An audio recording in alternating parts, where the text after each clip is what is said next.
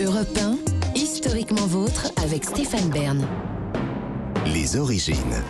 Pour conclure cette émission, on remonte aux origines, toujours avec Jean-Luc Lemoyne, Olivier Pouls, mais avec vous maintenant, David Castello-Lopez, les origines de la flûte à bec que vous nous avez promise. Oui, la flûte à bec, euh, c'est vraiment c'est le paria des instruments de musique. Euh, on dit flûte à bec et direct euh, on rigole et on se moque. Mm. C'est comme évoquer Francky Vincent ou les Hauts-de-France. Vous voyez, c'est c'est rigolo. Oh non, je me moque pas, moi. Et bien sûr, et bien sûr, cette salissure de la réputation de la flûte à bec, elle vient directement du fait que ça a été pendant des dizaines d'années l'instrument des cours de musique au collège, avec des générations et des générations d'enfants qui ont massacré des mélodies les unes après les autres, à commencer par moi-même et ma classe, comme on peut s'en rendre compte dans cet enregistrement de 1994 où je joue Over the Rainbow avec mes camarades.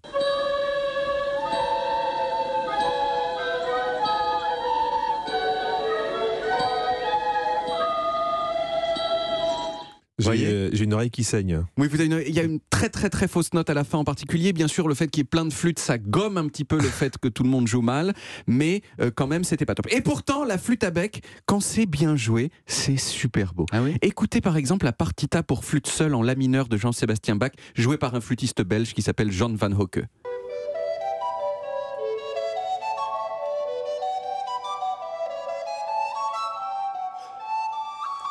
Ça peut être très beau quand même, vous voyez Ça donne envie de manger du jambon. mais, mais tout à fait, de la hoste. Mais alors, d'où ça vient cet instrument euh, affreux et en même temps joli? Et surtout, pourquoi est-ce que c'est l'instrument qu'on a choisi pour que les écoliers massacrent la musique avec? Alors déjà, la flûte, c'est le plus vieil instrument du monde. À l'exception des percussions, mais comme tous les percussionnistes le savent, la percussion c'est pas vraiment un instrument de musique puisqu'on peut pas faire de mélodie. C'est une sorte de sous-instrument de musique nécessaire mais pauvre. Les plus anciennes flûtes retrouvées, elles sont vieilles de plusieurs dizaines de milliers d'années.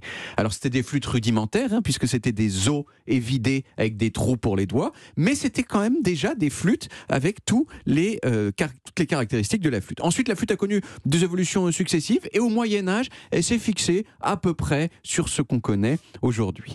Et là a commencé un âge d'or de la flûte à bec qui a culminé au XVIIe siècle, à l'époque de la musique baroque. Et c'est pas pour rien donc que le joli morceau de flûte à bec que je vous ai mis tout à l'heure, c'est un morceau de musique baroque.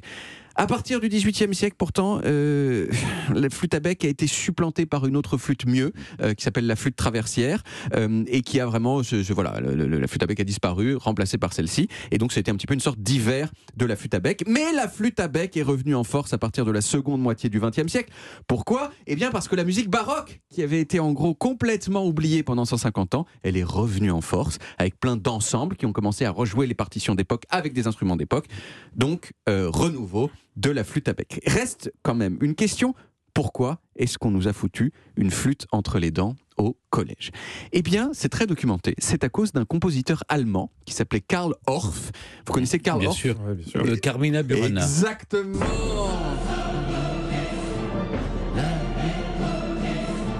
Karl Orff, c'est le monsieur qui a composé Carmina Bu- Burana, gros tube Ouais. utilisé dans une très très grande quantité de films, un peu héroïque. Mais Karl, il a aussi été pédagogue et il a promu le fait que la musique, euh, elle devait être enseignée à tout le monde et en particulier aux enfants. Alors traditionnellement, l'enseignement de la musique, il commence par du solfège relou, mais dans les années, dans les années 20, Karl et ses amis se sont dit, euh, non, le mieux, ce serait que les enfants ils soient en contact direct avec l'instrument pour pouvoir kiffer tout de suite, improviser, ressentir le rythme, les émotions, tout ça. Un peu en mode, si vous voulez, Montessori Mm. de la musique.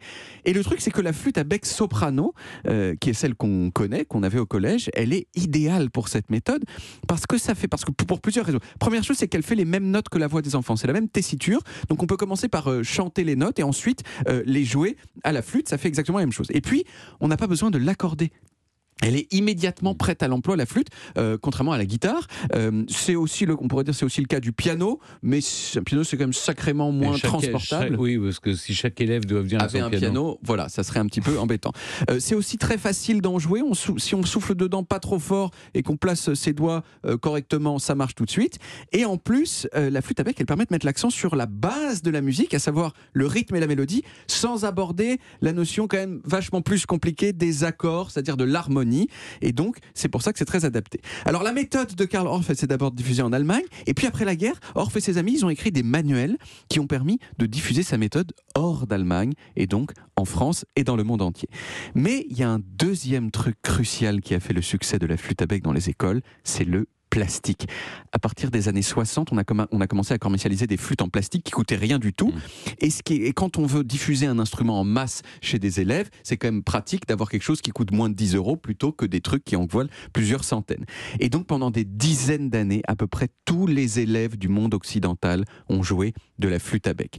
Mais aujourd'hui, aujourd'hui, comme je le disais au début, le nouvel hiver de la flûte à bec est arrivé. Depuis 2008, elle n'est plus obligatoire au collège en France parce qu'au fond, au fond, personne ne l'aime, ni les enfants qui considèrent que c'est un peu, un peu un faux instrument de musique, un joujou, ni les parents qui trouvent ça inaudible. Vous le disiez, Jean-Luc, que vous vouliez tuer les enfants qui jouaient euh, de la flûte à bec.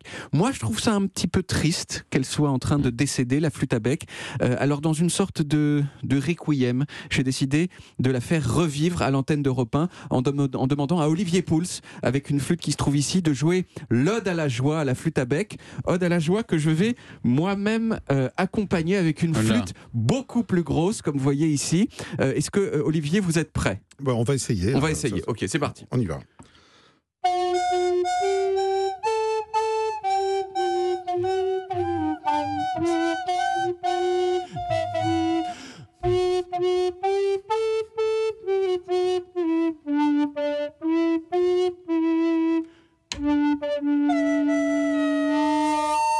Là, oh là. Voilà. Donc c'est bien Olivier Pouls qui jouait faux. D'accord. On a passé un moment Euh, désagréable, ah, non, mais c'est- plutôt. Il y y a cette petite nostalgie du collège. Je dois vous avouer un exactement. truc, je n'ai jamais eu la moyenne en musique. Ah, moi non non plus, moi Ça non c'est plus. vu. Ceci, Ça c'est vu. en fait, je Oui. crois que ça s'explique. Merci beaucoup David. On retrouve les origines en podcast sur toutes les applis audio et en vidéo sur YouTube, Dailymotion et sur le site europe1.fr. Vous pouvez également euh, retrouver toutes nos émissions.